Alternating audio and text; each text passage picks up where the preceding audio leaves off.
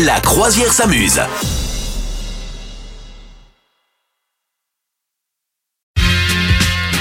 Alors, on va parler euh, d'un gars que t'adores, hein, un, co- un comédien, mais aussi un, un réalisateur de films. Ouais, ouais, ouais. Mais c'est, euh, pour moi, c'est un peu le nouveau Splendide. Enfin, c'est pas que pour moi, il y a plein de gens qui disent ça. C'est effectivement la bande à Fifi, Philippe Lachaud, Mm.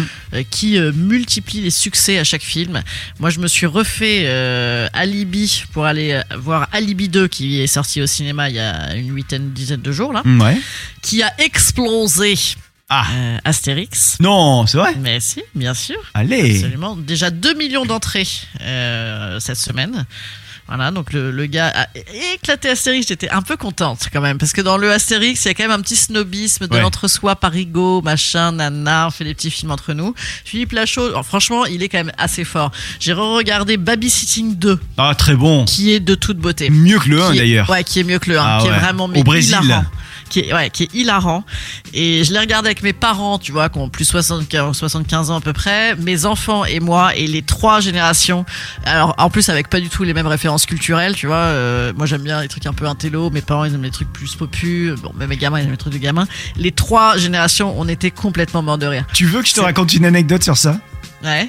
Quand t'es sorti, sorti le film Baby euh, Sitting euh, 2, euh, j'ai été invité à une projection de presse. Donc une projection de presse, en fait, c'est un cinéma qui est réservé pour euh, une quinzaine de journalistes et donc tu te regardes le film avant que qu'il soit officiellement euh, montré au public et donc après t'en fais un article, etc.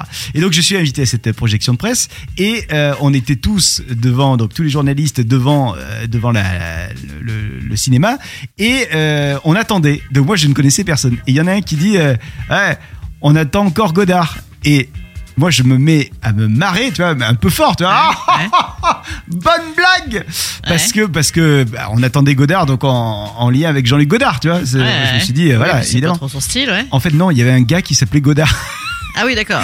Et donc j'étais croyais qu'on attendait Jean-Luc Godard qui allait venir se fendre la gueule. Donc moi je me suis dit c'est une vanne et en fait c'était pas du tout une vanne, il y avait vraiment un gars qui s'appelait Godard quoi.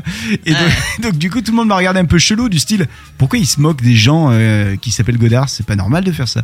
Et, euh, et donc voilà, je suis rentré un petit peu la, la tête basse dans ce cinéma. Eh, Jean-Luc, salut C'est ça. Alors, ça te fait rigoler Bon alors Fifi, donc du coup Alibi 2 ça vaut le coup.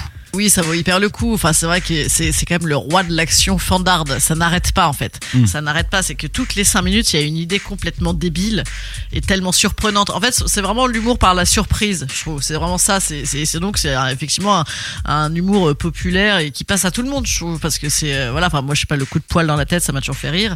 Mais euh, voilà. Donc c'est vrai que c'est pas très prisé euh, de l'intellectualisme. hein, D'ailleurs, je ne l'ai pas beaucoup vu au César, je crois. Mais Ni dans Télérama.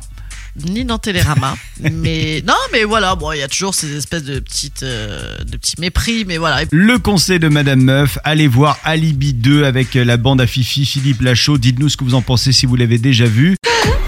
Vous souhaitez devenir sponsor de ce podcast? Contact à lafabriquaudio.com.